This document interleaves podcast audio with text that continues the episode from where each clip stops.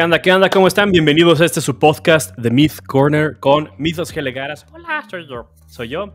Hoy tenemos a dos invitados especiales, ya los conocen. Este, tenemos a Apolo y al enfermo mayor. ¿Cómo están? Bienvenidos. Ah, muy bien. Aquí listos para platicar otra vez contigo. Excelente, muchas gracias por, por acompañarnos de regreso. Enfermito, ¿cómo andas? Bien, bien. Todo, a todo dar. Excelente, excelente. ¿A qué le han estado dando estos últimos, bueno, estas últimas dos semanas, enfermito? Tú que fuiste el último Este, Lo mismo que hace dos semanas, Elden Ring, todavía. Y a lo mejor por otras dos semanas todavía. ¿Todavía no lo acabas? No, todavía no. Quién sabe cuándo lo voy a acabar. Al menos dos semanas, tal vez tres. ¿Mm? ¿Suena bien? Los mantengo actualizados. Eh, yo me compré el Persona 4 Arena para el Play 4 y le está dando el modo historia. Una Pero es un novela juego ya visual. viejito, ¿no? Sí, de hecho ya, ya, ya lo tenía. ¿El PSP? no, en el Play PlayStation 3. 3. Sí. Jugamos un- Sí. una vez en su casa. A jugarlo, sí. Sí. Yo fui, Sí, Fuiste- pero te fuiste antes de que empezáramos a Ah. jugarlo, César y yo. por eso no lo ubico. Sí, por eso no lo ubico. Y pues sé. bueno, yo les platicaré un poquito más al rato de qué le he estado dando y por qué se inició todo este episodio especial. Pero vamos a avanzarle ahorita rapidísimo porque va a ser la versión de Magic o la parte de Magic de esta semana es muy muy breve. Eh, vamos nada más a abarcar un poco de herramientas en las que yo me baso y es como lo más comercial, lo más común utilizar para a la hora de estar armando tu deck. Eh, de hecho, voy a agregar una en los comentarios, o si puedo editarlo ahorita mismo lo hago, porque me acabo de acordar de otra. Eh, lo primero es, normalmente nos preguntamos, eh, ya tengo mi comandante, ya sé quién quiero que sea mi comandante, ahora que sigue, ¿no? Entonces, la primera, o sea, para hacer, para, para Commander, estoy grabando este cambio, disculpen la primera vez que hago cambios en vivo. Pero bueno, entonces, lo primero es, realmente empezamos a jugar y empezamos a crear. eh, y de repente queremos, cre- tenemos un nuevo comandante, ¿no? Y queremos, pues, crear el deck. Pero de- después empezamos, ¿y qué quiero que haga el deck, no? O sea, y nos empezamos a hacer preguntas. Entonces, las herramientas más comunes o que yo me he encontrado que funcionan más son, son básicamente cuatro. Hay muchas más, son infinidad de herramientas las que se pueden encontrar. Pero estas son las cuatro que yo más eh, uso, he usado y la verdad es que sigo usando porque la verdad es que es una chulada. Entonces voy a compartirles aquí un poquito de qué es lo que yo hago. ¿Sí? Ok, entonces, Scryfall es una herramienta súper increíble para buscar, pueden buscar desde cartas, ¿no? Que es la- con lo que les he estado compartiendo las veces pasadas. Hay referencias de dinero, de, de- de cuánto cuestan, de qué ediciones, dónde es legal, dónde está restringida, etcétera, ¿no? Obviamente, pues bueno, puse la más legendaria y... Uy, apenas vi los precios. No, espérame. Y esta es la barata de un limited. ¿Sí? Esta está en 25 mil dólares. Y cuando la subastan, la última vez que la subastaron, la subastaron por medio millón de dólares. ¿En dónde la subastan por lo regular?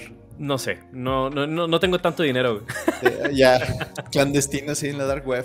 Ándale. Ok, al parecer todo sigue en vivo, entonces. Perfecto. Pero la parte padre de este es, por ejemplo, estoy buscando encantamientos. ¿sí? Que me generen token eh, create. Mir token, ¿no? ¿Por qué? Porque estoy haciendo un deck que quiero que cree mi- Mir tokens. Ah, pues el único que existe en todo Magic es este. Entonces ya tienes una referencia a cómo buscar algunas cosas, ¿no? Estos son como. Déjame ver porque acá se trabó. Bueno, esa última carta que enseñaste ya me dio más eh, tranquilidad porque vi que costaba 4 dólares solamente. Sí, no, o sea, realmente no todo cuesta eso, ¿no? O sea, vamos, mostré la carta más, no solo la más emblemática, sino la más cara de todos. Entonces, aquí puedes buscar cualquier tipo de texto, ¿no? Por ejemplo, quiero todas las cartas que, genere, que, que jueguen con slime counters. ¿Por qué? Porque tengo este comandante y quiero jugar con eso. ¿Y sabes qué? Pues no, o sea, lo tengo el Sludge Monster. ¿No? Los demás pues son U's, sí generan este, contadores, pero no es lo mismo, entonces como que no me funciona. Entonces no es una mecánica muy consistente, entonces tengo que cambiarla, etc, etc, etc, ¿no? Entonces este buscador es muy completo, es muy fácil, incluso puedes saber que quiero todas las cartas que roben carta menos de dos manás, ¿no? Por poner un ejemplo. Entonces, este es como el buscador más complejo y complejo que hay. Sé que hay otras cosas, sé que hay otras maneras, Sé que hay mecánicas específicas que puedes buscar, pero no quiero complicar un poco demasiado. Eh, para los que nada más nos están escuchando en el podcast, Scryfall se escribe S-C-R-Y-F-A-L-L.com. Les voy a poner los links abajo en la descripción. Eh, puedes buscar cualquier tipo de texto de Oracle, o sea, eh, robar card, bueno, en inglés, draw card, lifelink, puedes seleccionar de qué colores son tus comandantes o las cartas, porque no, sé, no solo es para Commander esto en específico, ¿no? Puedes buscar cualquier este, formato que exista legal en, Magic. Lo que, me hace, lo, que para mí se me hace que es muy, muy poderoso, ¿no? Luego, el segundo muy importante recurso es EDH y yo creo que es el más comercial, más conocido. Eh, lo usamos, bueno, yo lo uso particularmente para darme una idea. Por ejemplo, voy a, voy a mostrar el deck que quiero armar y que está adoptando y que tengo el comandante y he empezado a construirlo, ¿no? Que es Breya. Aquí lo, se busca por, lo puedes buscar por comandante directamente o por colores, porque quieres jugar esos colores, etcétera, ¿no? Incluso las, temáticas. Si quieres que sea artefactos, de life game, de equipos, de aristócratas, de contadores, lo que sea, ¿no? De companions. Entonces, eliges tu comandante y la mayoría, salvo algunos específicos que solo manejan una mecánica, como Morph, ahorita puedo mostrar alguno, Puedes manejar, y aquí te das una idea muy práctica por tema de cómo puedes armar el deck. No necesariamente a fuerzas, ¿no? O sea, es como siempre va a ser muy variado. Pero pues te, vas a cuenta cuáles son las mecánicas más comerciales y qué es lo que te puede ayudar. Te da sugerencias de cuáles son las nuevas cartas que han salido o que van a salir incluso a veces que te pueden ayudar para este deck, ¿no? Eh, cuáles son los reprints o las cartas que se han reimpreso que son como staples para este deck. Obviamente puedes personalizar tu deck como tú quieras, ¿no? No, no, no estás obligado a usar solo, solo lo que dice aquí. Si tú quieres usar una carta, la puedes usar. Pues, es un juego, no deja de ser un juego a pesar de todo, ¿no? Eh, las dos cartas de más alta sinergia, en este caso es Daret y, y Padín, pero bueno, te dice por qué incluso, ¿no? O sea, descripción, de, normalmente ves el comandante, lees lo que hace y lees lo que dice High Synergy Cards, las cartas de alta sinergia, y obviamente, pues, impresionante, ¿no? O sea, te dice todo exactamente. Y esto, todo es una base de datos a partir de, de hecho, esto, eh, de las personas que lo crearon, que tienen un podcast que es EDH Recast. Eh, muy, muy altamente recomendado. Recomendable también. Eh, y luego ya empezamos con las cartas, con las siguientes, ¿no? Top cards, son como las cartas, son, son las cartas que tienen que ir porque tienen que ir, porque si no el deck no va a ser lo más que pueda hacer, ¿no? O no se va a desarrollar increíble, o son las cartas que difícilmente vas a poder sustituir. Ah, mira, no sabía que era esta. De hecho, la voy a conseguir. bueno, entonces te vas ahora sí, te vas criaturas instantáneos, source, eh, artefactos de utilería, artefactos de maná, etc, etc. Entonces, te vas viendo todo ese tipo de cosas y te das cuenta de que puedes hacer un montón de cosas, ¿no? O sea, puedes hacer mucho, mucho con, este, con esta base de datos. Eh, hay personas que dicen, no, yo nomás quiero jugar. Te puedes ir aquí a Average Deck, seleccionas la temática, eso sí lo tienes que seleccionar, ¿no? Este... lo quieres de equipos, lo quieres de lo que quieras, ¿no? Ahorita yo lo voy a usar de Thopter. De hecho, sí se me antoja también uno de Thopteros. Ok, entonces... Y esto lo voy a aprovechar para irnos a la tercera herramienta, ¿no? Que es Archidect. Reitero, los links van a estar abajo en la descripción. Eh, es una herramienta que nos va a permitir eh, importar todo esto, ¿no? O sea, vamos a, literal, vamos a copiar el decklist, ya que sea que lo que tengamos en la siguiente herramienta que es Moxfield.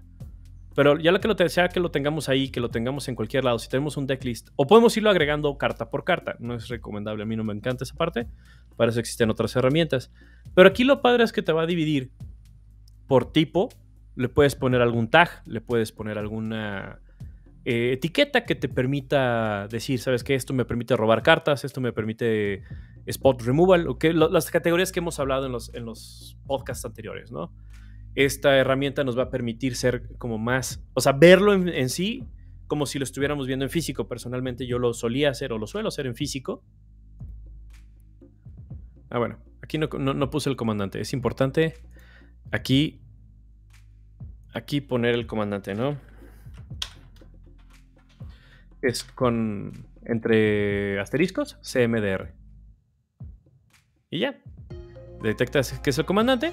Y aquí tenemos 31, 31 eh, criaturas, 15 artefactos, 7 encantamientos, 7 instantáneos, lands, tierras, planeswalkers y sorceries. Todo te lo, te lo, divide. Y reitero, puedes este, asignarle otro tag, por ejemplo. Puedes cambiarle la edición si así lo deseas. Y por ejemplo, aquí le puedes poner crear categoría, ¿no? Vamos a crear, no sé, esta que me pone, me pone tokens. Porque quiero categorizar cuántas criaturas me dan tokens. Name, tokens. ¿Sí? Index and in price. Ahí está. ¿Sí? Entonces, en el momento que yo cambio el esquema a, por ejemplo, la vista a custom, ¿Sí? Sí.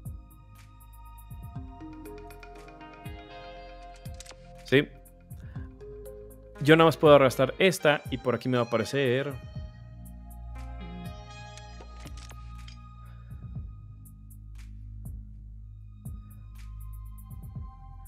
De hecho, aquí la, arrastran y nada más le, agregan la, categoría, ya me acordé.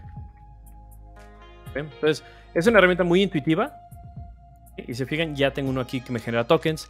Y así, por ejemplo, este también. Y puede haber uno que me genere tokens y además haga algo, ¿no? Por ejemplo, este es un impulse draw. Me exile el tope, etcétera, etcétera, etcétera, ¿no? Entonces, esta es una herramienta como mucho más de construcción, además de que te da los stats de cuántos productores de maná, ¿sí? ¿Cuántos son los que tengo? ¿Cuántos son los que me cuesta, que es el círculo grande? Y cuánto es lo que estoy produciendo. Lo ideal es que se esté generando en la misma proporción que vas a ocupar, ¿sí? El mismo porcentaje de tierras que vas a ocupar y que no haya... Para que no, nunca tengas problemas de maná. Te da la curva de maná, te dice, o sea, en, charts todo esto, ¿no? Entonces, obviamente la cambia. ¿Por qué? Porque es un deck de Commander. Entonces, pues esa es otra de las herramientas más usadas. Y vamos a pasarnos a la última, la última es Moxfield. Moxfield es más una herramienta, es ya nada más. Eh,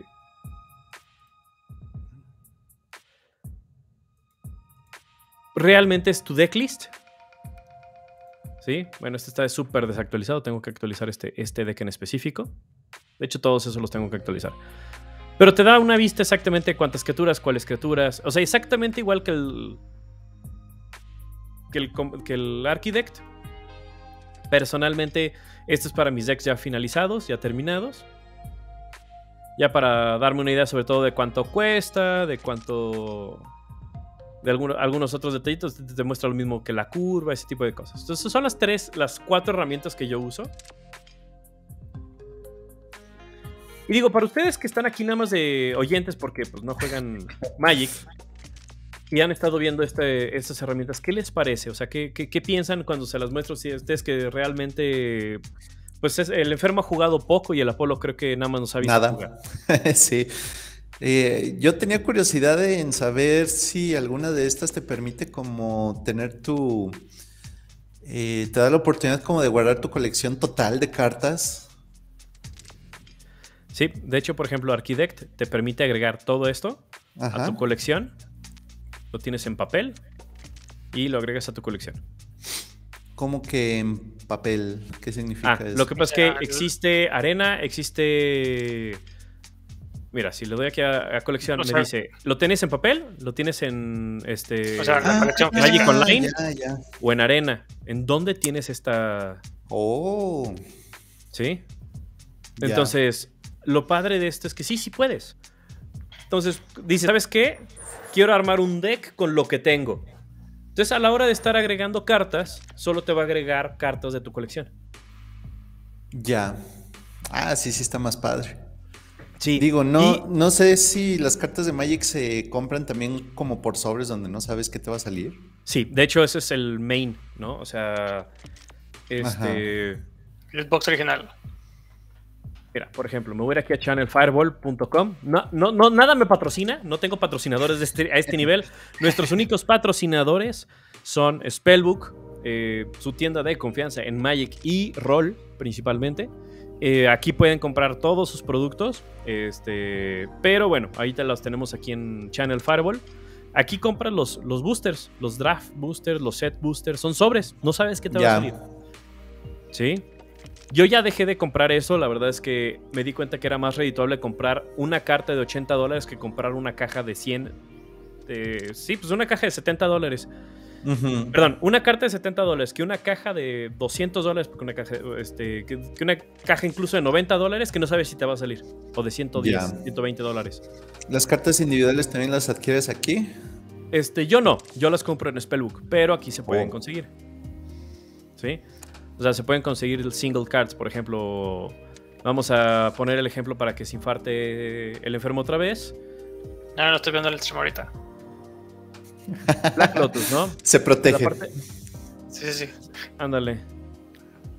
Pues si te fijas acá, Blacker Lotus es uno de broma. Ni siquiera, o sea, ni siquiera está enlistado, ¿no? no Pero aquí agarras y empiezas a hacer tu, lista, lo, vas agregando igual que, todas las tiendas en línea. Haces tu carrito, pagas y te lo envían. Son muy buenos estos.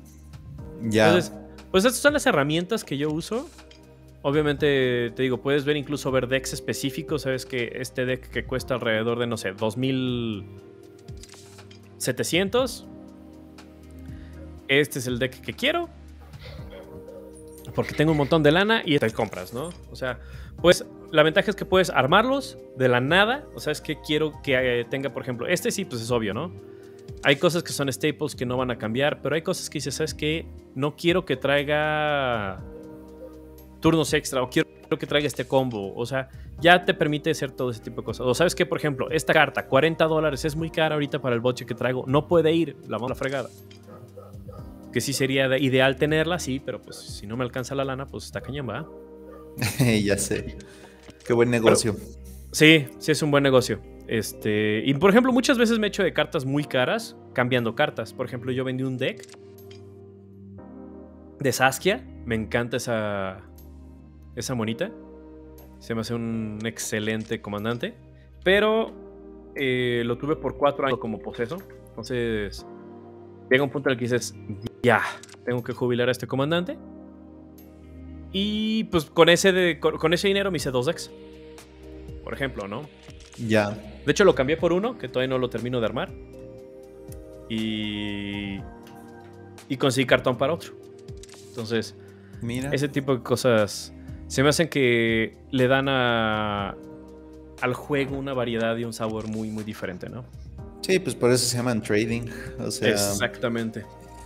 Que aquí en México hay una diferencia enorme entre hacer un net decking en Estados Unidos o en cualquier otra parte del mundo que hacerlo aquí en México. Aquí en México normalmente lo hacemos con lo mejor que tenemos porque el cartón se mueve muy diferente en cada parte del país. O sea, normalmente, por ejemplo, las cartas que consigues en las tiendas de aquí es en la misma en todas las tiendas. Ah, Conseguir cartón a veces es muy difícil en México. Y las tiendas no es como que tengan un catálogo como en Estados Unidos que agarras, selecciones, o sea, el que te echan el Fireball que te acabo de enseñar. No es como que va, aquí en México puedas hacer eso y que te lo mandan. No, acá es o compras bulk o compras singles. Y los singles este, no siempre los encuentras.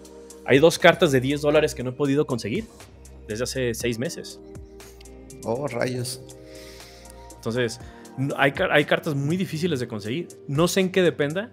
Y muchas veces es. es este, si bien puedes comprar cartón, y sí, es, tampoco, tampoco es imposible. Pero si quieres tus decks rápidos y eficientes o de volada, lo que más te conviene es este, armarlo con lo que tienes. Optimizarlo con lo que tienes y con lo que vayas consiguiendo. Lo cual hace la experiencia muy diferente. Ya sé. Capaz que hasta te hacen comprar boleto de avión e irte a algún lado nada más para Ándale. adquirir. Así es. Pues bueno, terminamos nuestra sesión. Eh, desafortunadamente tuvimos un problema técnico con el señor juez. No vamos a tener nuestros cinco minutos con el juez. Uh, Sí, sí, sí. Sí, ayer, ayer no pudimos grabar. Había un ruidal ahí en la tienda. Entonces, pues se nos hizo muy complicado este, grabar. Pero bueno, ahí se las debemos para la próxima quincena. Entonces, eh, vamos a pasar a nuestro tema principal. La verdad es que quería que esto fuera un poco más rápido. Nos tomamos cerca de 20 minutos. Eh, ¿Por qué? Porque quiero atacar el tema principal. Lo que yo he estado haciendo en las últimas dos semanas, bueno, de hecho más, pero bueno, más conciencia, con, con más conciencia, con más entusiasmo, es Metroid Dread. Metroid Dread es mi primer Metroid que, em- que empiezo y acabo. No había jugado más de 20 minutos un Metroid. Mi primer Metroid que toqué realmente, que toqueteé, fue el Metroid de Wii, pero era más un FPS, no me acuerdo cuál era. Prime seguramente. Probablemente Metroid Prime. Este. Algo no me gustó de las mecánicas. Probablemente si era de Wii era porque era con pointer y no me gustó. Este. Después eh, fue. De tanto platicar con Beren, nuestro primer, el primer invitado que tuvimos en, en el podcast, me gustó la idea y dije, bueno, tengo ahí arrumbado Metroid de Retorno Samus. Vamos a ver qué tal. Lo toqueteé 20 minutos cuando recién lo compré y no lo volví a agarrar. Y el enfermo me hizo el favor, no solo de prestarme, sino de retarme a acabar el juego. ¿Te reté? No, no me retaste, me Ah, condicionaste, no hijo de directamente. tu ok. Sí, ya me acordé, ya me acordé, ya me acordé. Para los que no saben, el o sea, tengo la mala costumbre de que cuando un juego no me atrapa, no lo acabo. Y si realmente no me gusta, no voy a sufrir tampoco. Pero juegos que me gustan, que son muy largos o me trabo en algo, los dejo de jugar.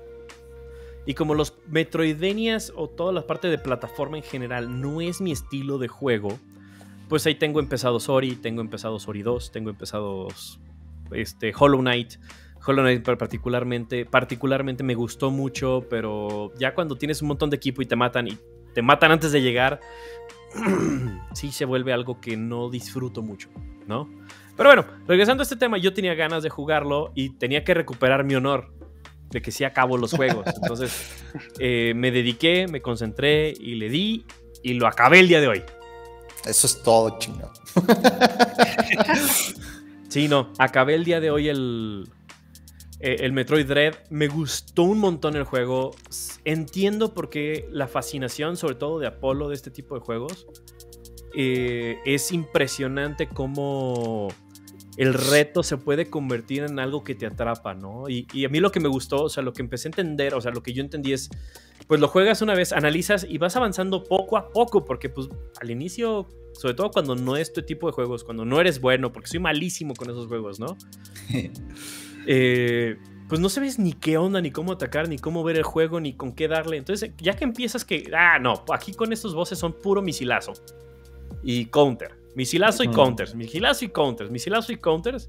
Pues empiezas a ver por lo menos la mecánica de cómo tú vas a actuar, pero tienes que estar esquivando, es el esquivar y todo el rollo. Entonces, se vuelve ya hasta una ofensa personal el que te maten cuando sabes que, la re- que no le picaste el botón a tiempo, ¿no?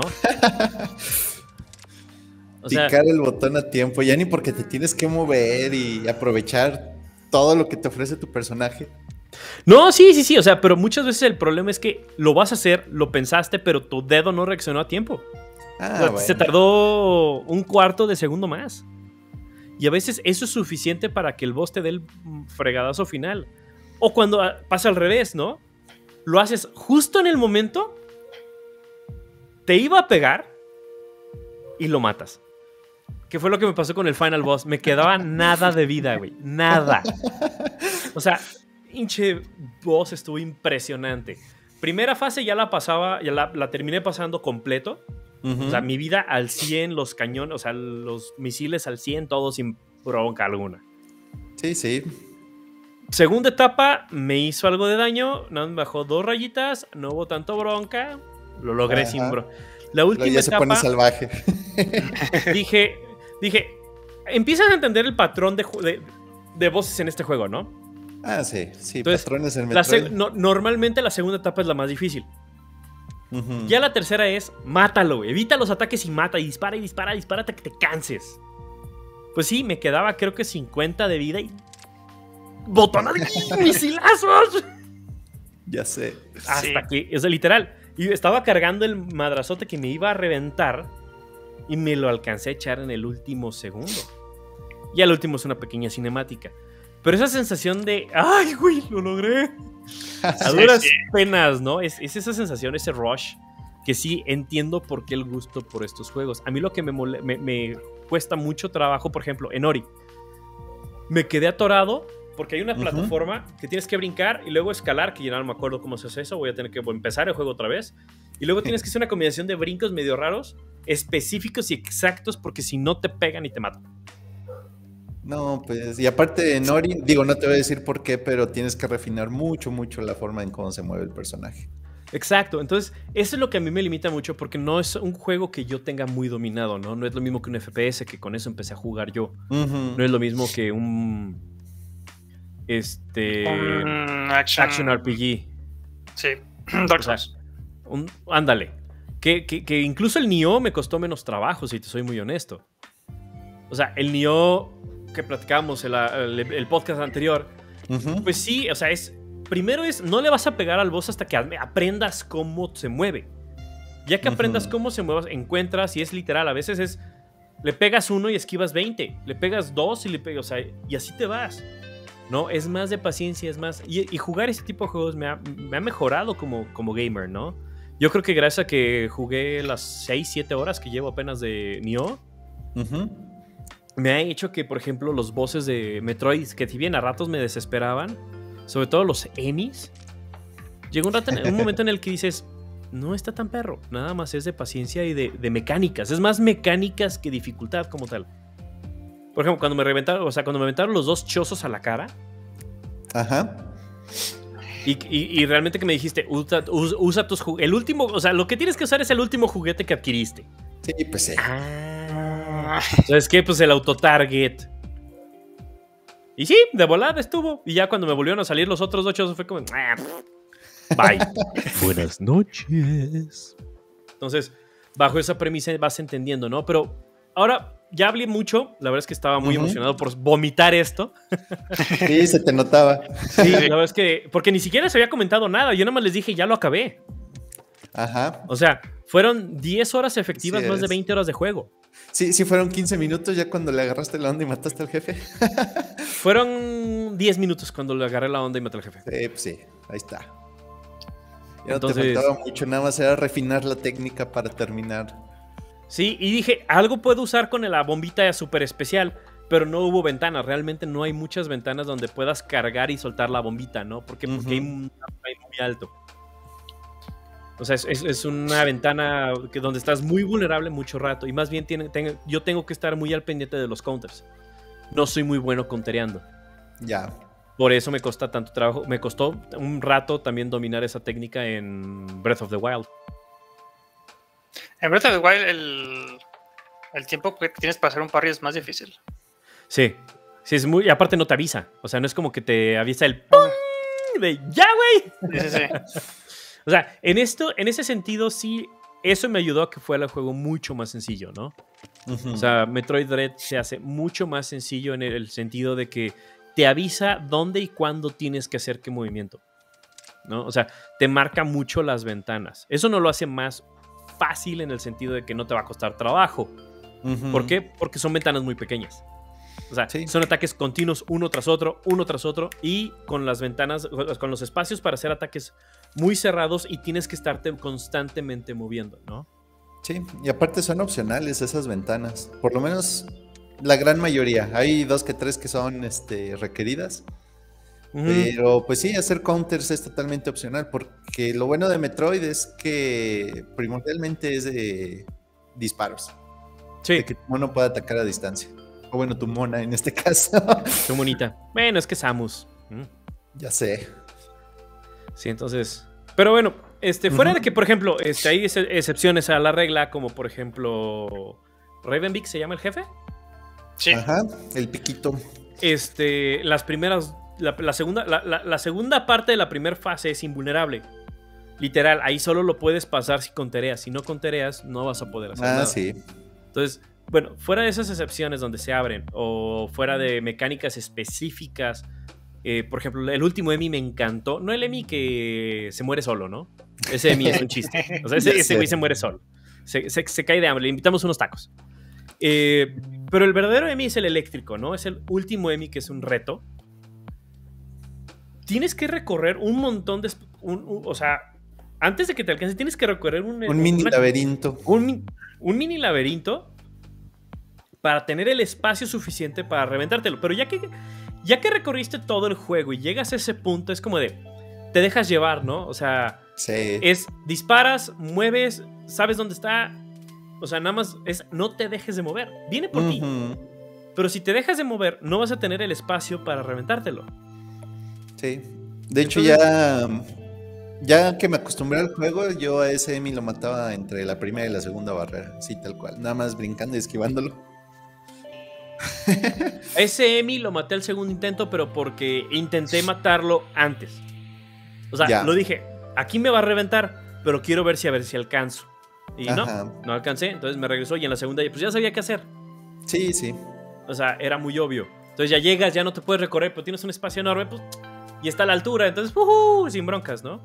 Así es. Entonces- sí, nada más es quita- eh, quitarle el miedo. No, Exacto. quitarte el miedo que le tengas a los Emmys. Pues más que el miedo, por ejemplo, a mí el reto fue manejar la presión y el estrés. Porque ya Ujú. que ves que te está siguiendo es, güey, corre, corre, corre, ¿no? O sea, y, y- y normalmente eso me bloquea, ¿no? Y luego aparte se mueve bien raro. Eh, Cómo se, Ah, extremidades sí. y cómo se voltean. Es, es medio. eh, sí se ve bien. Es este, creepy.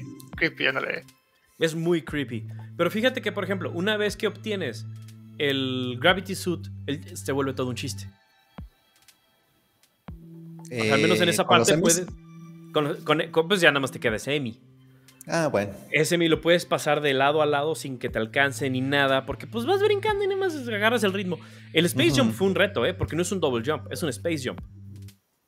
O sea, y tienes que esperar y luego otra vez. Y luego, pero ya que le agarras el ritmo, ya es otro boleto, ¿no? Sí. Sí, tiene cierto ritmo el brinco. Y está padre porque es como un doble brinco único que tiene esta serie. Sí, sí, está bastante, bastante bien. Pero ahora, la pregunta que yo les tengo. Para ustedes, ¿cuál ha sido el mejor Metroid de todos y por qué? Empezamos con el enfermo que está muy calladito el día de hoy. Va.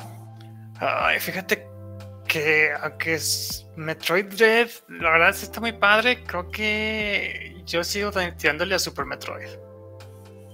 ¿El original, el Este, primerito? El segundo. No, el tercero. El tercero, perdón, sí. Eh, el, de, el de Super Nintendo.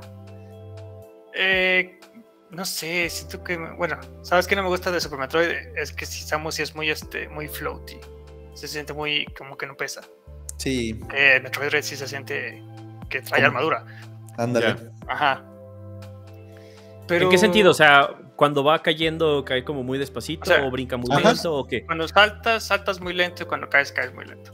Ya, Sí, haz de Ajá. cuenta que Metroid Dread es en la Tierra y Super Metroid es en en la, luna. luna. Ya. Básicamente. Pues, ¿No pudo haber sido por las limitantes tecnológicas de la época o era mecánica como tal diseño, por diseño? No, lo hicieron adrede. Sí, Eh, creo que es el diseño, porque la, ve- la velocidad con la que te subes y bajas no creo que afecte mucho el diseño del juego. ujú. Entonces, ha de haber sido a propósito. Ya. Eh, lo que me gusta es este. Lo freeform que es Super Metroid. A ver, explícate. Este.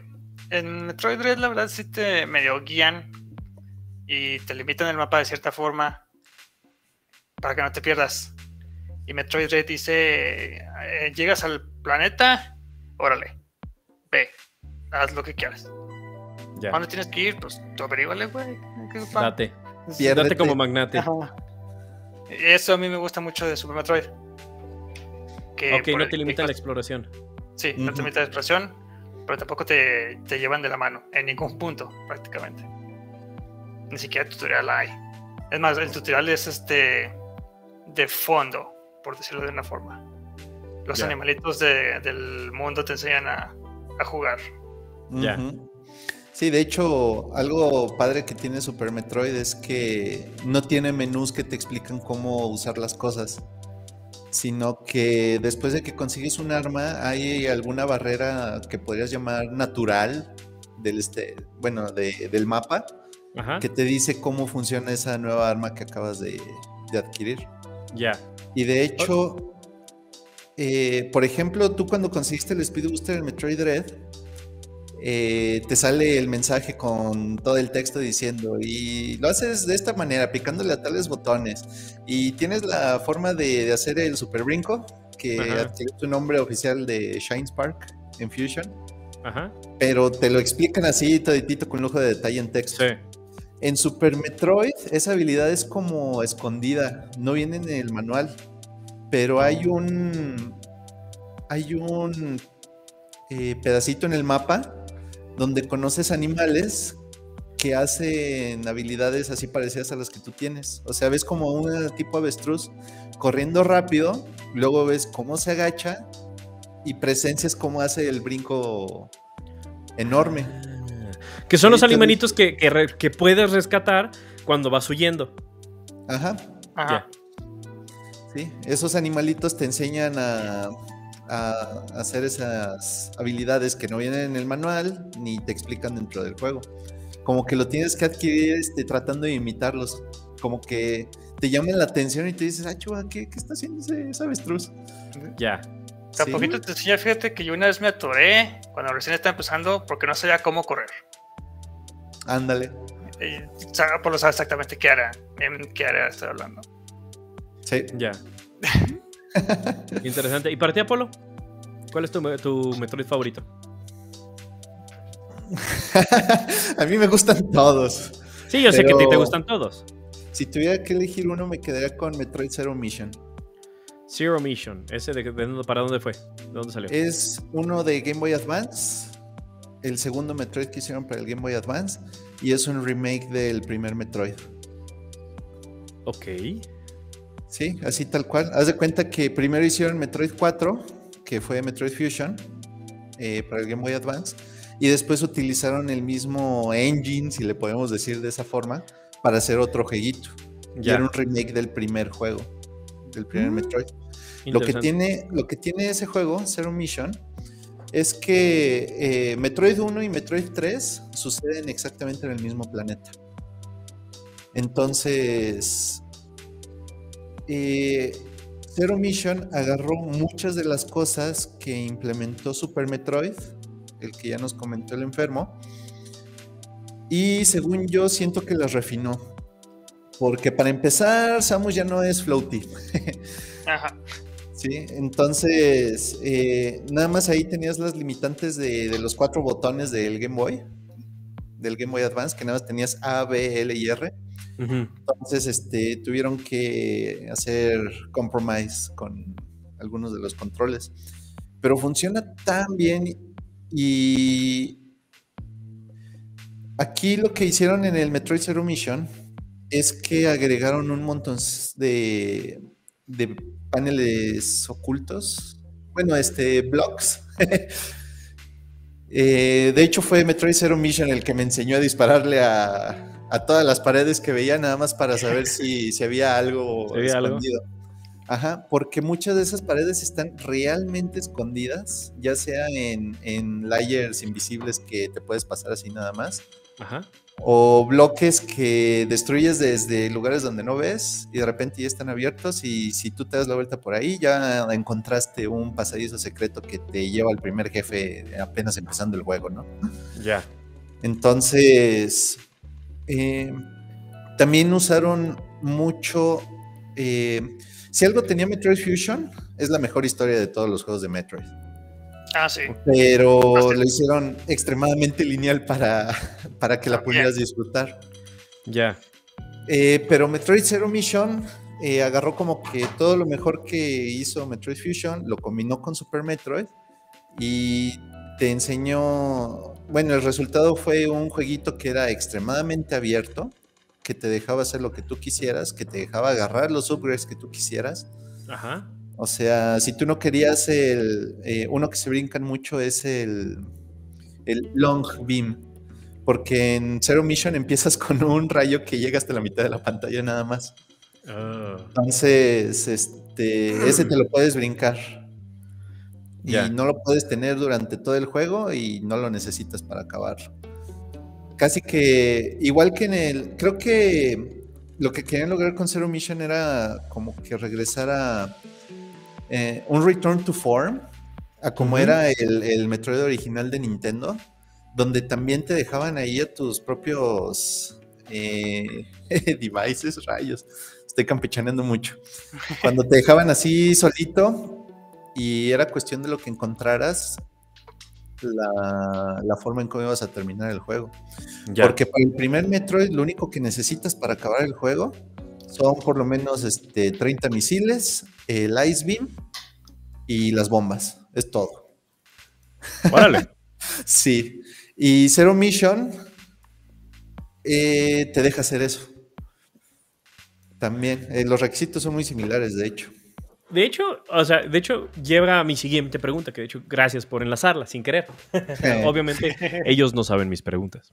No, no sé. Pero existen dos partes de, de- de- de cualquier Metroidvania, ¿no? Eh. Que es la parte de exploración absoluta y la parte de speedrun. Yo sé que Apolo, tú eres fan de la parte de speedrun, a más no poder, pero no sé, digo, no sé hacia dónde se inclina más el enfermo. Eh, pero ¿qué es? ¿Dónde encuentran el equilibrio? ¿Dónde, si disfrutan las dos partes? Ahorita yo voy a dar mi, mi- la referencia que tengo, que es el único 21, el 21 juego de plataforma que he terminado, ¿no? Pero bueno, quiero escucharlos. Ya. Pues a ver, enfermo. Sí, este. Yo trato de acabarlos una vez. Porque es este. Lo que es la exploración es nuevo, no sé qué está pasando. Ah, que por aquí. Oh, Craze, no manches. Oh, qué chingón. Este. Y eso es lo que a mí me gusta. Es, yo disfruto de no, eh, no conocer el juego. Este. Explorarlo, aprenderlo. Pero no para hacer el speedrun. Sí los, sí los he visto una que otra vez, pero nunca me ha interesado hacer yo uno. Ok. Ya. Eh, pues mira, de hecho, esta parte de speedrunning empezó prácticamente con, con la saga de Metroid. Eh, desde el primer juego, el de Nintendo, ya muy viejito, creo que es del 86 u 87, Por ahí. eh, ya tenía recompensa terminar rápido el juego. Eh, hay algunos que lo acabaron así de manera casual, tranquila, y nunca descubren que Samus es una mujer al final. Eh, para desbloquear el final donde Samus se quita la armadura y te saluda eh, usando su, su leotardito rosa o morado, no me acuerdo de qué color era. Eh, Rosa, este, Tenías. Sí, ¿verdad? Eh, creo que tenías que acabar el juego en menos de 40 minutos. Órale. Sí, el primer Metroid es un juego muy chiquito. Tiene nada más como cuatro o cinco áreas. Y todos se ven igual. Y todas se ven igual.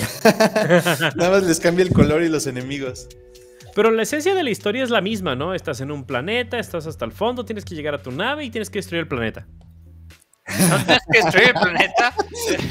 Este, el planeta se destruye como parte del- de la acción, pero no es tu misión destruir el planeta. Así es. Últimamente Sí. se destruye. Sí, O sea- es, un, es un meme. Que planeta que Samus pisa, planeta que explota. Se embolata. Sí, sí, sí. O sea, pero bueno. Pero, ¿cuál es la, fascinación que, que tienen por la parte? Digo, entiendo que el- en el 1, Ujú. el speed, o sea, el speedrun era para ver a, a Samus, ¿no? Ajá. Pero después se hizo un vicio.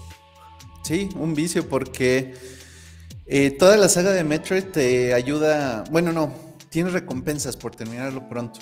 A ver. Entonces, cada que salía un juego nuevo, tú decías, hey, güey, ¿qué pasa si, si lo paso rápido, no? Eh, usualmente es que Samus aparezca sin armadura. O sea, cada juego tiene una versión de eso, excepto Dread. En Dread, ¿Dread no tiene? eh, no tiene. O sea, no hay ningún lugar para hacerlo rápido. Sí, o sea, tiene ilustraciones donde puedes desbloquear a eh, imágenes donde Samus sale en su, en su Zero Suit. Pero usualmente antes de la pantalla de donde te dice cuánto tiempo te tardaste y cuál fue tu porcentaje de items, eh, usualmente era allí donde Samus solía quitarse la, eh, la armadura de alguna forma. Pero. Metroid Red no tiene. Es nada más una imagen que desbloqueas ya después de que, de que pasó Ya. Sí, y pues ha- han variado los requisitos para que se quite la armadura eh, a través de los años. Ajá. A veces, eh, bueno, la saga de Metroid Prime ocupa que juntes el 100% de los items para descubrir el final este, secreto, que usualmente es donde Samus no, no trae armadura. Pero muchos Quiero aclarar, de los... ¿sí? quiero aclarar que que Samus salga sin armadura no significa que esté desnuda. no sean cochinos. No. Sale con su Zero Suit Armor. Así es. leot- es un leotardo normalmente de cuello, de cuello y, y hasta los brazos y las piernas. No un se le traje ve- espacial. Un traje espacial, no se le ve carne, así que no estén de cochinos. Ya. Continúa, por favor. Nada más quería ser claro que Sí, sí, Zero sí, Suit Samus supuesto. no era desnuda. Sí. Este. Fíjate que ese Zero Suit salió por primera vez en Metroid Zero Mission. Antes eh, usaba. ¿No salió primero en Smash? No, no es No, Smash. de. El Smash Brawl, ahí es donde salió Zero Suit Samus y Sí, pero eso Brawl. cubo. Brawl Brawl. es del 2008. Metroid Sí. Zero Mission es del 2004.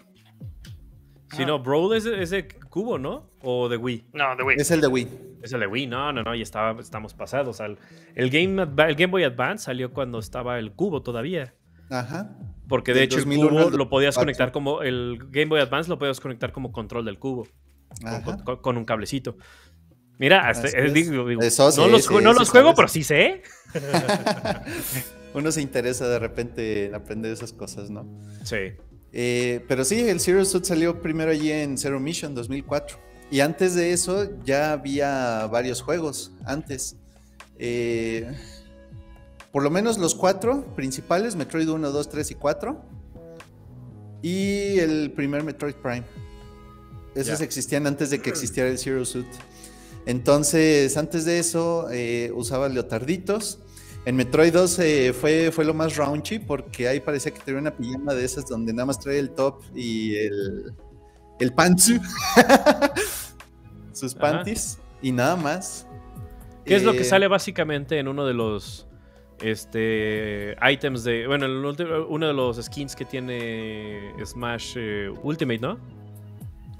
Eh, sí, eh, los, que usa, los que usa Smash Ultimate salieron en parte primero, y lo digo entre comillas, en Super Metroid. Sí, el, el vestidito que le pusieron, no, el trajecito, que es de top y shorts, así tal cual, es de hecho de, de Metroid Fusion. Ya. Ahí fue, que fue Metroid 4. En Metroid 3 tenía uno más parecido, pero el top no tenía mangas y el- los shorts parecía un poco más calzón. Ya. Eh, y ahí le dibujan lavadero, estaba bien padre. En Super Ya. Metroid le, le dibujan lavadero a Samus. ¿Cuál es la diferencia entre Prime y el resto de los Metroid? Eh, Prime es First Person Shooter. First Person Adventure, por favor. Bueno, First Person and Metroidvania. Ah, ok. Sí. O sea, no deja de ser plataformero, pero en primera persona. Eh, Yo diría sí, que es más plataformero. es más O sea, la parte de primera persona es este como temporal o solo es en ciertas áreas. No, es No, casi siempre. Salvo Sí. cuando te haces Morphle, más o menos. Ajá, cuando te haces bolitas se hace la cámara de tercera persona, pero solamente eso. Pero no le diría shooter totalmente porque no tienes mucha libertad para apuntar. El enfoque no es en disparar, es Ya. exploración todavía. Así es. Ok. Makes Sí, sense. tiene, eh, tiene un sistemita de, de lock-on donde apunta automáticamente cualquier target, sea enemigo o algo interactivo de- del mundo. Ok. Sí, entonces, este, por lo menos Metroid Prime 1 y 2, así se, se manejaban. Luego salió el, el Metroid Prime de, de 10 y ese ya te dejaba apuntar a donde sea con el stylus. Ya. No, luego de el- hecho. ajá. Ajá. No, dime. Termina. Nada, nada, iba a decir, y luego el que jugaste Metroid Prime 3 de Wii, ese ya te dejaba apuntar este, a donde sea con. con Ese fue- e- eso es lo que te iba a preguntar, pero de realmente me quedo grabado realmente la primera escena de- del Prime. No sé cuál jugué. Sé que fue el de Wii. Tres. Probablemente el 3, sí. Eh, es que no me acuerdo si lo jugué en Wii o en emulador, pero bueno, el chiste es que jugué uno y la escena inicial me, que me encanta porque es ella en el Zero Suit. Va y va y se pone. No me acu- la escena es ella se poniéndose la armadura, ¿no? Va y se pone la armadura. Está muy fregona la escena. Sí, creo que sí era Metroid Prime 3. Eh, sale ahí en su nave justo cuando va a llegar con los de la Federación y se, se arma completita para... Sí. Se pone su traje de gala para presentarse. Sí, sí, sí, para romper jetas. Así es. ¿Es eso o a lo mejor se te mezcló Metroid Other M? donde hace algo parecido. Mm, Otro, no. otro de Wii. Eh. La verdad es que cuando no terminas un juego no se te queda grabado el nombre. Sa- Ya. ¿te, te acuerdas si Samus habla? No, Ah. güey, lo- eso estamos hablando hace más de idea. 10 años, güey. Está bien, Eh, pues. Empieza con una cinemática con Samus hablando. No me acuerdo. Me acuerdo bien que está, sale ya con el Zero Suit y se pone la armadura. Ya. Y que llegas a una plataforma como si fuera una estación espacial Sí, es tres. abierto. O sea, literal, es. Es está. Es el abierto de noche y rompiendo jetas. No hay noche en el espacio, pero sí es Prime 3. Pero es que no sabía si eres en espacio, no sabía decirte si es un espacio o es un planeta de noche. No me Sí, acuerdo. estaba en el no lo espacio. jugué. Lo jugué Sí. 10 minutos. Bueno, mira, ya este, nada más para terminar de hablar acerca de, de la cuestión de cuando se quita la armadura. Eh, creo que mi favorita es la de Metroid Prime 1. Eh, Metroid Prime 1, como te dije, tienes que conseguir el 100% de los items para que muestre su cara. Ajá. Pero haz de cuenta que no sé si es porque no había design guidelines, eh, patrones de diseño de, de cómo debería ser su modelo en aquellos tiempos, pero la renderaron de una manera muy real. Sí, obviamente este, tiene sus detallitos de un Valley porque pues es un modelo real del 2001. Sí. Pero a mí lo que me gusta de, de la escena es que, digo, chance no lo vas a jugar nunca, pero eh, al final de Metroid Prime, entre ella y Ridley destruyen un templo chozo. Sí, pues Samus está muy ligada con los chozos, pues porque vivió con ellos, ¿no? Ellos la salvaron, la criaron, le hicieron una de ellos.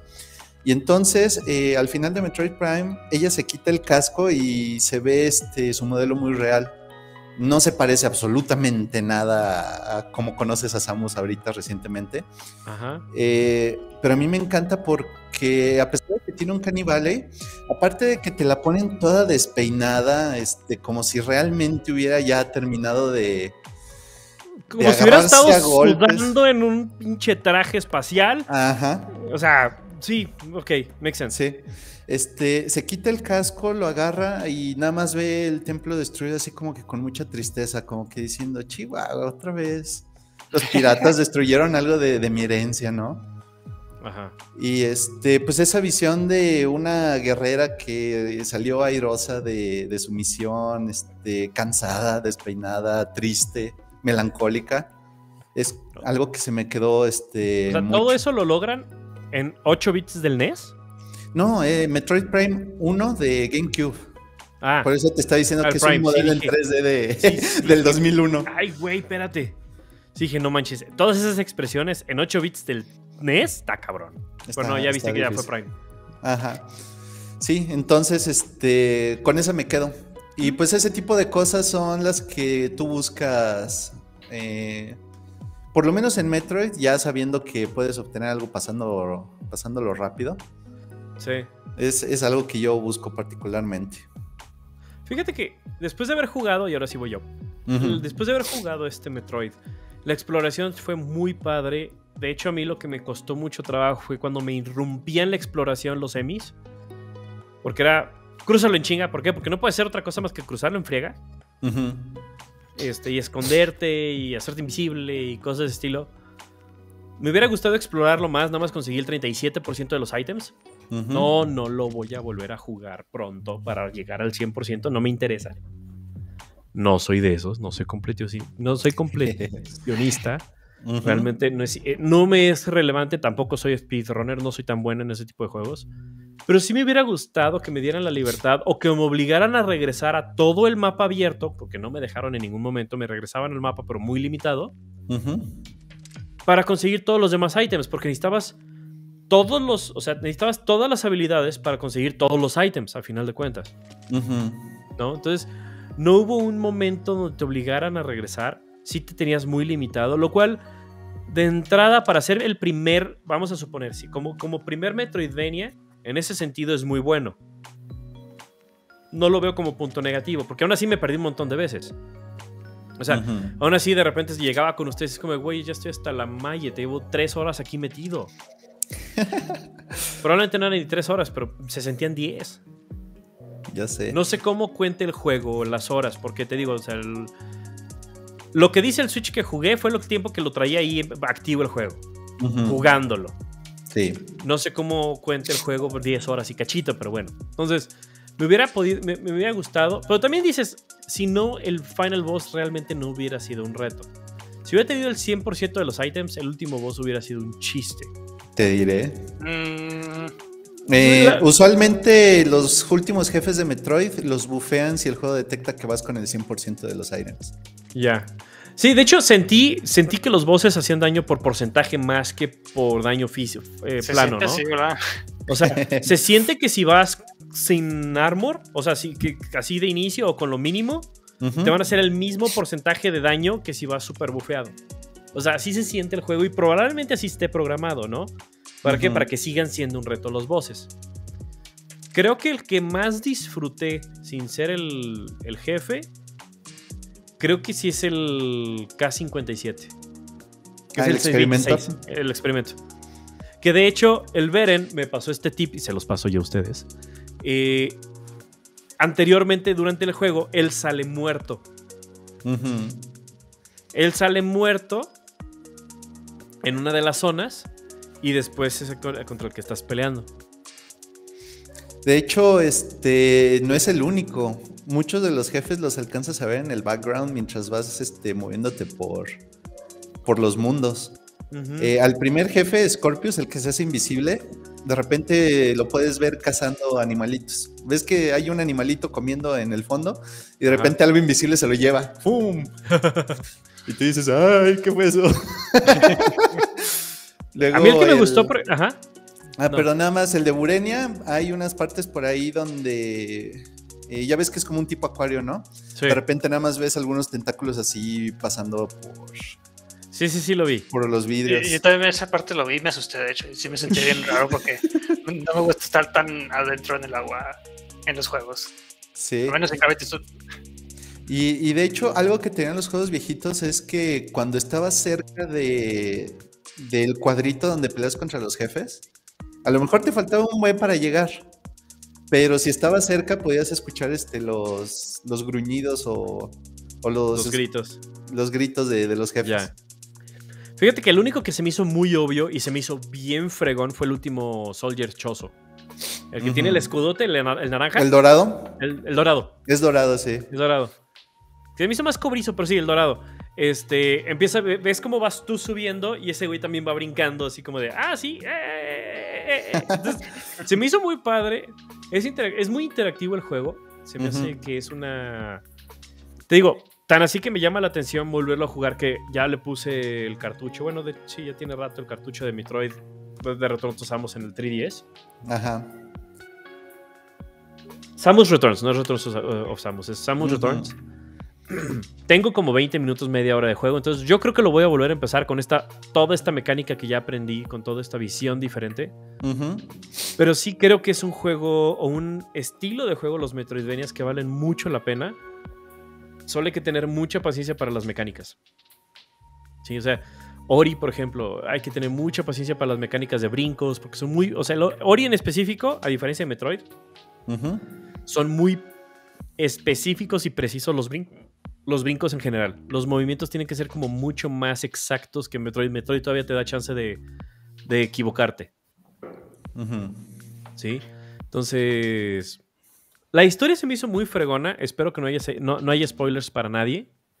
Pero realmente que te cambien y que veas que el Big Boss es el papá adoptivo de Samus. Digo, porque no creo que sea su papá, papá, ¿verdad? Más bien creo que le dice hija porque los genes de su tribu Choso fueron los que él donó. Ajá. porque haya tenido una relación familiar exacta. Sí, pero esto es nuevo. sí, antes este, había otro choso que se llama Old Bird, que sale de hecho en Zero Mission. Ese sí es el papá eh, adoptivo. Ese es el papá adoptivo y el que ah. creíamos, bueno, uno de los que creíamos que fue quien le donó este ADN choso a través de transfusiones de sangre. Ahora te, meten a este otro, eh, que es de otra raza de guerreros choso que nunca habían salido, Antes Ah, creíamos que todos los chozos eran bien nenas, pero ahora ya vemos que no. No. Y ya vimos de, de dónde salió este lo luchona de, de Samus. Sí, Sí, no. de hecho, a mí también algo que me gustó que las armaduras chozos se parecen a la armadura de Samus. Oh, sí. Y Están eso también lo ves por primera vez en Zero. Mission. Ya. No, está. O sea, esa parte del. Ese detalle me gustó mucho. O sea, los ataques se parecen mucho. Este. O sea, sí tiene cierta personalidad el juego. ¿No? O sea, por ejemplo, cuando vas llegando. No me acuerdo cómo se llama el bendito planeta. Pero ya es, el- ya es de lo- bueno, la, la- la- la zona. Que es donde sale la primera vez el eléctrico. Que caes. Está el mural. Y de repente te ataca y no puedes hacer nada. Y Pero lo congelan y te salvan, ¿no? ¿Eh? Sí, pero era un cutscene. Sí, era un cutscene, pero, pero cuando no lo sabes, pues estás a punto de hacer el counter, ¿no? Es ah, sí, yo también me preparé así, ¡ay, güey! Ahí viene el counter. O El Ajá. counter o los balazos o los misilazos. Ahí estás listo, ¿no? Sí. O sea, ya estás muy avanzado en el juego. Lo que no me gustó, y ahí va la, Ujú. la- la parte negativa, al menos lo que no me encantó del juego, es para ser el primer Metroid que yo jugué, ujú. la historia esperó demasiado a de empezarse a desenvolver. Creo que hasta ahí es el primer cutscene que hay como tal. Hay un problema con la historia de Metroid Dread y es que te vomitan. eh, tiene tres partes de, de exposición de historia: Ajá. al inicio, a la mitad y al final. En medio de eso no, no hay nada. No hay nada. Y Entonces- todo te lo vomitan en cutscenes de más de cinco minutos, siempre. Sí, entonces, creo que ese es un error. ¿Sí? Creo que puede, o sea, creo que cada jefe tiene que tener alguna signi- o algún significado en la historia, lo cual en este juego, al menos, al menos en este juego, no. En ningún otro, tampoco. Por eso, pero al menos eh, me imagino que la historia en los otros es como más continua, ¿no? No nada más como por o sea, bloques. ni ¿Es siquiera hay- igual? Ni siquiera hay historia, no te presentan nada. Eh, el único que lo, in- el único que lo intentó fue Metroid Other M y falló miserablemente. Ok, entonces básicamente este es el mismo esquema que puedes esperar de cualquier Metroidvania. Menos Es historia mucha que Dread. Es, es, Menos mucha que es, es exploración, reto de voces, nada de historia. O lo mínimo La- la indispensable historia- de historia. Sí, la historia es más como Como eh, Monster por Hunter, la nada más extra. porque estar. Nada más por por estar. entorno. Ujú.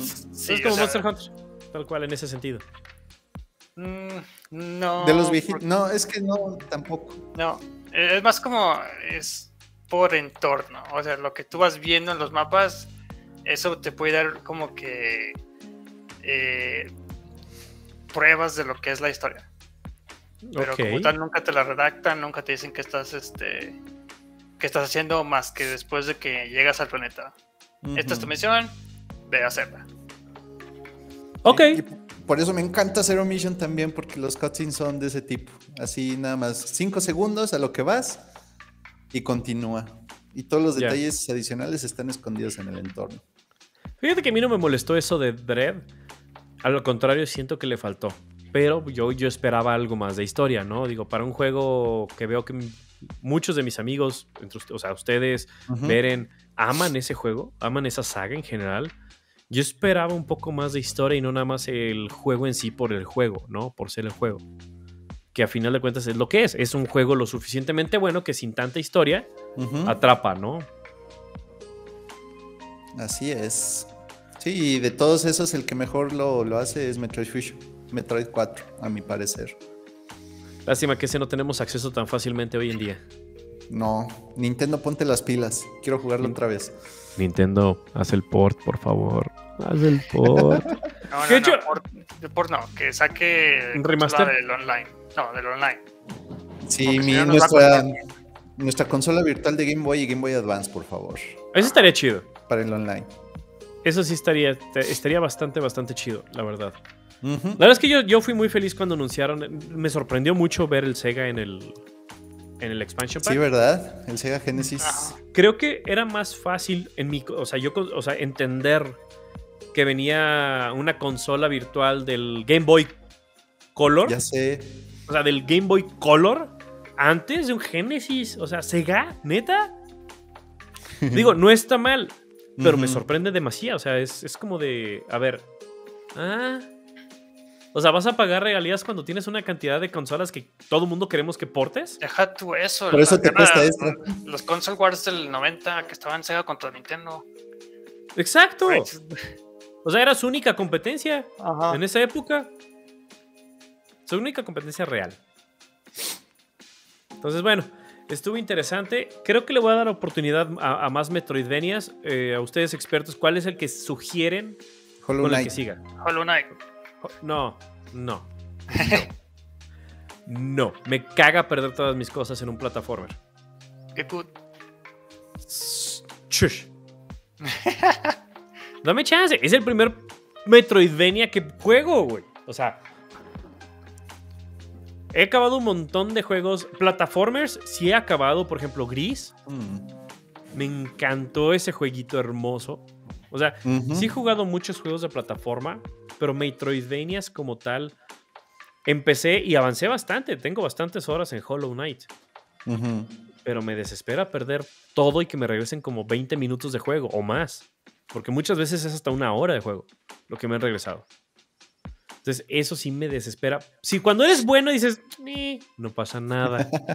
Pero cuando eres malo, o sea, creo que es de los pocos juegos en los que me puedo considerar altamente manco. Ya. Entonces, te tengo una recomendación.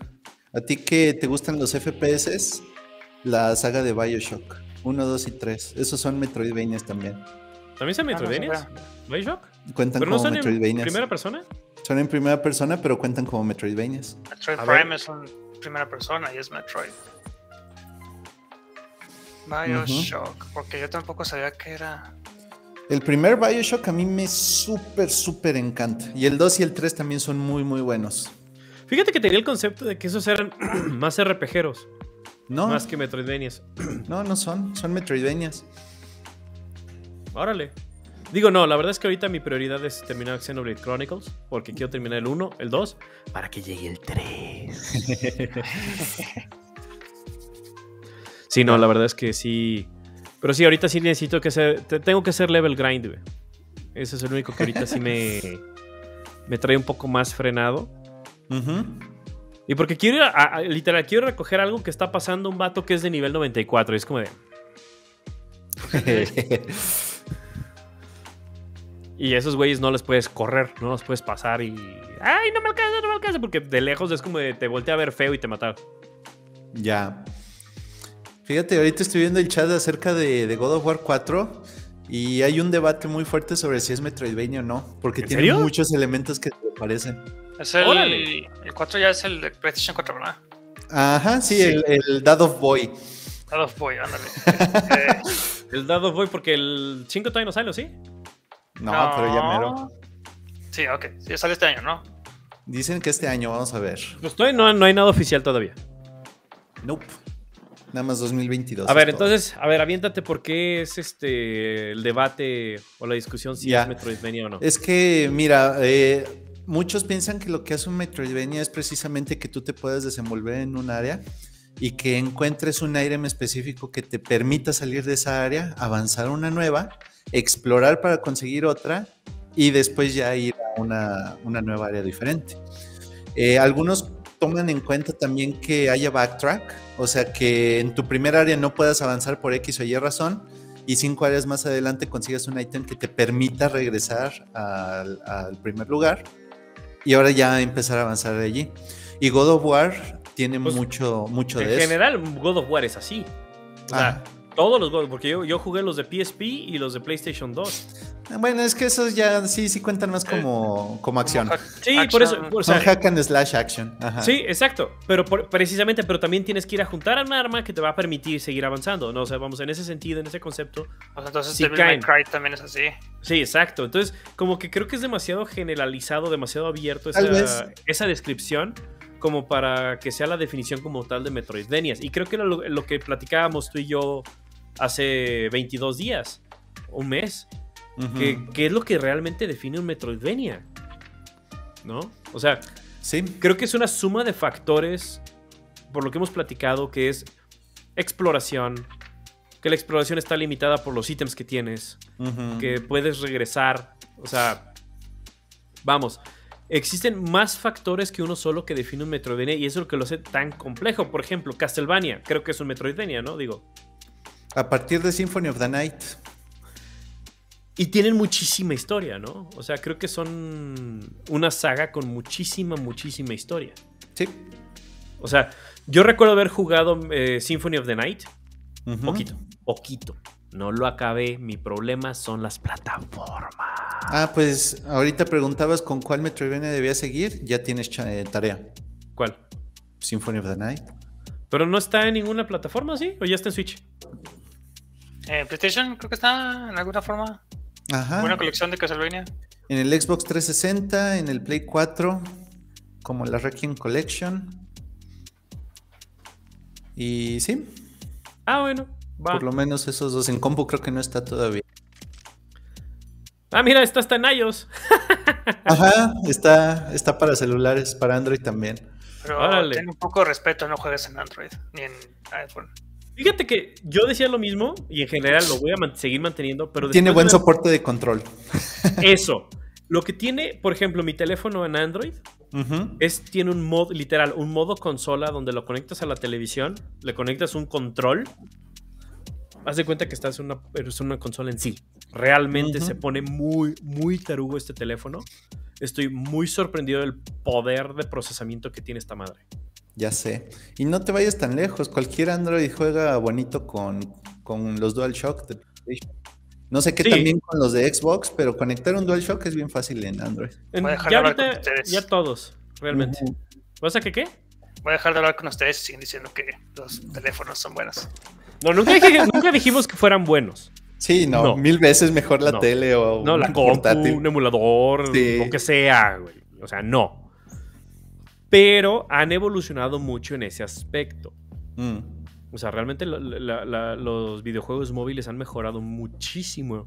No los videojuegos móviles, los ports que han hecho de juegos viejos a los móviles. Por ejemplo, eh, ahorita, hoy por hoy, la única manera que tienes de jugar eh, Chrono Trigger es en, en, en móviles. No, está en, en PC. En Steam, no está. Estamos hablando de consolas. Master Race. Ahí está en el 10. En el 10, no, pero no está en el 3DS. Ah, pero sí se puede jugar los de 10. Sí, yo lo juego en el 3DS. Bueno, lo estaba jugando. Pero estaba bien caro. Yo lo compré bien barato, se encareció, necesité dinero, lo vendí. Se lo compré como en 400 pesos, se lo vendí como en 3000. No sé si ya haya bajado, pero la última vez que lo vi estaba arriba de mil pesos todavía. Ya. Pues mira, para empezar, ya está en Amazon, entonces. ah, ya, sí, ya, ya se te fue la oportunidad. Pero está la versión de PlayStation y tengo mi PlayStation. Está con Fantasy Chron Chronicles. Pues con sí. el 6, con el 4. Pero la versión sigue. definitiva es la de 10. Le agregaron hasta un final adicional. Sí. Sí, de eso sí me acuerdo. Te digo, o sea, yo lo tengo, o sea, yo lo tenía en el eh, 3DS. Ah, mira, aquí está, sí está. ¿Ah, 1886 pesos. No voy a pagar 1886 pesos por un juego de hace 30 años. No, pues no. O sea, definitivamente no. sí me duele comprarlo con un juego nuevo y de hecho creo que no lo he hecho en un buen rato. Pues tienes buena compu y ya emula este PlayStation. Es bien fácil. Pues ni siquiera, ni siquiera tengo que emularlo, o sea, lo puedo comprar en Steam. y no tengo buena compu. Mi mujer me presta una buena compu. Ok. Pero bueno, Entonces, tu tarea es jugar Symphony of the Night. Symphony of the Night, ok. Ese ya lo tengo ahí pendiente. Pero Va. después, o sea, no es prioridad. Primero viene Xenoblade Chronicles. Igual y entre el 1 y el 2 me doy un Metroidvania ahí por ahí. Probablemente de los que ya tenga para no gastar ahorita. Y probablemente sea Ori. Pero vamos a ver. Vamos viendo, dijo un ciego. Pues bueno, vamos cerrando un poquito ya este, uh -huh. este episodio eh, fuera más allá de las recomendaciones que ya se han hecho de lo que se ha estado jugando, que realmente ha sido atractivo, creo que para todos nosotros. ¿Qué nos recomiendan, eh, de, de, ya sea de juegos, videojuegos, eh, libros, series, lo que sea? Apolo. Yo. Que le echen un ojo a la saga de Persona. Ahorita que retomé el 4, este, fue justo a tiempo porque pues me sacaron otra vez Persona 4 Arena, que era un juego súper viejito que compré hace 10 años y que ya no le estaba prestando atención. Y yo lo sé compré. Ajá. ¿Lo compraste por Y- PlayStation? No, ¿cómo crees? Salí en la compu también. Ah, Sí, eh, pero bueno, eh, la saga de Persona es bien multifacética. Hay manga, anime. De hecho, hay gente que ama Persona y que nunca ha jugado uno de los videojuegos. Eh, y pues sí, ya, y ya dentro de, de- de toda esa saga de Persona, también los RPGs de, de Atlus. De hecho, espero que, que pongan en oferta muchos los jueguitos que tienen el 3DS antes de que, de que cierren la eShop. pues ya no tardan, ¿eh? Yo creo que les Ujú. quedan un par de meses cuando mucho. Sí, No creo que lo vayan a de extender demasiado. marzo 2023 es cuando se cierra por definitivo, pero Ah, ¿ya ya, en, ajá, ya en mayo de este año ya no puedo pagar con, con tarjeta de crédito, solo con puntos. Ya. O sea, básicamente la cierran en mayo. güey. Sí. O sea, a nadie le quedan puntos. De hecho, tengo que revisar a ver si tengo algo de puntos o algo. No creo, pero. Entonces, este, eso, de recomendación, la saga de Persona o los RPGs de, de lo que les llame la atención. Ah, perfecto, perfecto. Ok, eh, enfermito. Yo les recomiendo Elden Ring porque está bien chido. Pero si no quieren algo que los haga sufrir, que los haga batallar, que los haga cuestionar sus habilidades como jugadores, mejor cómprense Guilty Gear. Ya va a venir este, la segunda temporada y va a venir con crossplay. Entonces, este. Si lo compran en PlayStation, ahí los puedo agarrar yo a cachetadas, aunque estén en computadora. Eso sucederá en el futuro. Sí. Y estoy poniendo la otra mejilla desde ahorita, mira. Ya, güey, pero te van a tocar las cuatro mejillas, güey. Sí, porque contigo este enfermo no tiene piedad. sí, Así mejor. Sí. Si no, como yo pude haber mejorado en Smash y en Fighters. Totalmente. Que de hecho tenemos que volver a practicar. Ok, yo les voy a hacer dos recomendaciones esta semana. La principal, bueno, la primera es. Es un juego que amas y odias al mismo tiempo. Creo que nadie va a estar en desacuerdo conmigo en este punto. Es Mario Kart. Acaba de salir una nueva expansión. Lo amamos porque es bien divertido agarrarse con los compas, pero es bien frustrante después de un rato. Entonces, como, es como para ratitos, ¿no? ¿no? No es como para jugarlo por horas y horas y horas como todos los juegos que hemos jugado. Al menos para mí. Pero acaba de salir la nueva expansión, los nuevos mapas, nuevos todos, nuevos, o sea, nuevos renders de viejos mapas. Entonces, se ve coqueto, se ve chido. Lo, estamos, lo estoy calando apenas. Falta calarlo con los compas. Pero promete bastante esa, esa parte, ¿no? Oh, sí. Y por último, quiero recomendarles, sí, sí, sí, esto es una, una recomendación porque lo acabo de jugar, lo acabo de terminar. La historia está chida. El nivel de demanda no es tan alto. Ya sacaron el Pussy Mode, perdón, el, el- el modo fácil. Este lo pueden jugar en modo fácil. El juego vale la pena, Metroid Dread vale mucho, mucho la pena. Incluso para mí, que no soy una persona que le gusten los Metroidvanias ni nada por el estilo, lo disfruté. Hubo cierto reto, me gustan los retos, entonces tampoco me gustan las cosas fáciles, estuvo chido. Probablemente no lo hubiera empezado en beginner, tampoco mi, mi- orgullo no me lo permite. O sea, mi, mi orgullo no me. O sea, incluso Ori fue como de. Es plataformero, lo ponemos en, en- en- en Easy. No, no, no. Por puro orgullo no lo hago. Los modo historia solo aplica para dos tipos de juegos. Juegos que salieron hace 20, 30 años que los estoy jugando porque son staples, como el Final Fantasy VII que me reventé. Me lo reventé en modo. Llegué 20 años tarde. O sea, literal, todo turbo y todo pego súper durísimo porque nada más quiero saber qué pasa y quiero vivir la experiencia. Lo acabé y ya. Ahora tengo que jugar el remake. Y esas son las recomendaciones de la semana. Muchísimas gracias, Apolo, enfermito, por acompañarnos en Anytime. este especial de Metroid después de haber acabado el, el Dread. Mi, hon- mi mi- mi honor y mi orgullo regresaron. Ya, ya, ya puedo volver a decir que soy gamer. Puedo decir que soy parte otra vez de los enfermos. Había sido semi exiliado por un tiempo. Ya regresé. Dices ¿Que, que fui exiliado o que regresé? que exiliaste, que te exiliaste. Ni sabía.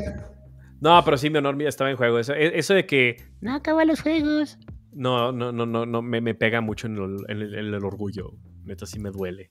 Me duele. o sea, hasta físicamente me duele. Ya ¿Por qué terminé siempre- Nier Automata. Sí, casi siempre te decimos nada más de los juegos que son de más de 40 horas. Lo que sabes menos de eso, sí te lo pasamos, que no lo acabes. No, y sí lo acabo, de hecho. Casi, de hecho, los que me batallo, por ejemplo, Nier Automata, me falta nada más el- los otros finales. O sea, me falta repetir la historia otra vez. Que de hecho. Sí, ya, pasaron años, güey, ya lo puedes hacer este sin Sí, problema. de hecho, ya esa es la idea. ¿Sabes cuál es el problema?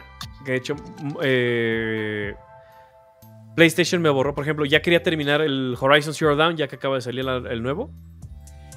Este, quería acabarlo para jugarlo. Y me borró todo mi save. Quiero ver si lo puedo recuperar o algo. Entonces, pero sí, se me hizo bien raro. Me puso otra vez todo el bendito cutscene. Del inicio como si nunca lo hubiera jugado. Entonces fue como... "Blah". Entonces primero voy a acabar Xenoblade Chronicles 1. Después probablemente cambia a otra cosa. Y regresa el 2. Ya después de esos dos ya puedo jugar lo que sea. Pero ahorita sí son mis prioridades. En PlayStation no sé qué voy a jugar, si soy honesto. Probablemente sea Nier, ya para acabarlo. Digo, que, que quede claro, si acabé el, el final. Ah, técnicamente acabé el juego. O sea, No. bueno, técnicamente no. Vas a la Pero- mitad. Acabé el juego, acabé la historia. Ya sé qué pasa. Mm, no. Shush. Shush. Pero bueno, muchísimas gracias. Aprecio mucho su compañía. Gracias a todos los que nos están escuchando. Recuerden, patrocinador oficial es eh, Spellbook, su tienda de confianza. Vayan, a- están en Instagram. eh, y, y cualquier cosa, pues está en el Discord. En los Discord podemos este, contactar. Escríbanme y ya les paso lo- los datos de, de la tienda. Vamos a ver si los promovemos a que tengan su página de Facebook o algún otro medio de contacto. Creo que en Facebook también están. Están en Facebook y están en Instagram. Entonces, ahí para que los busquen, es Spellbook, su tienda de confianza en Magic y otros juegos geek. ok, pues muchas gracias. Nos vemos dentro de 15 días. Probablemente, creo que Semana Santa. Entonces va a ser este. Ah, no, todavía no es Semana Santa, eso es Wicked. Entonces, eh, pero a, a partir de ahorita van a haber algunos episodios grabados, van a ser la mayoría en vivos todavía. Pero va a haber algunos que por cuestiones de tiempo no me vaya a dar la oportunidad de tenerlos en vivo. Además, muchísimas gracias. Ha sido un placer tenerlos aquí. Nos vemos a la próxima y hasta luego. Dios. Sale. Mm.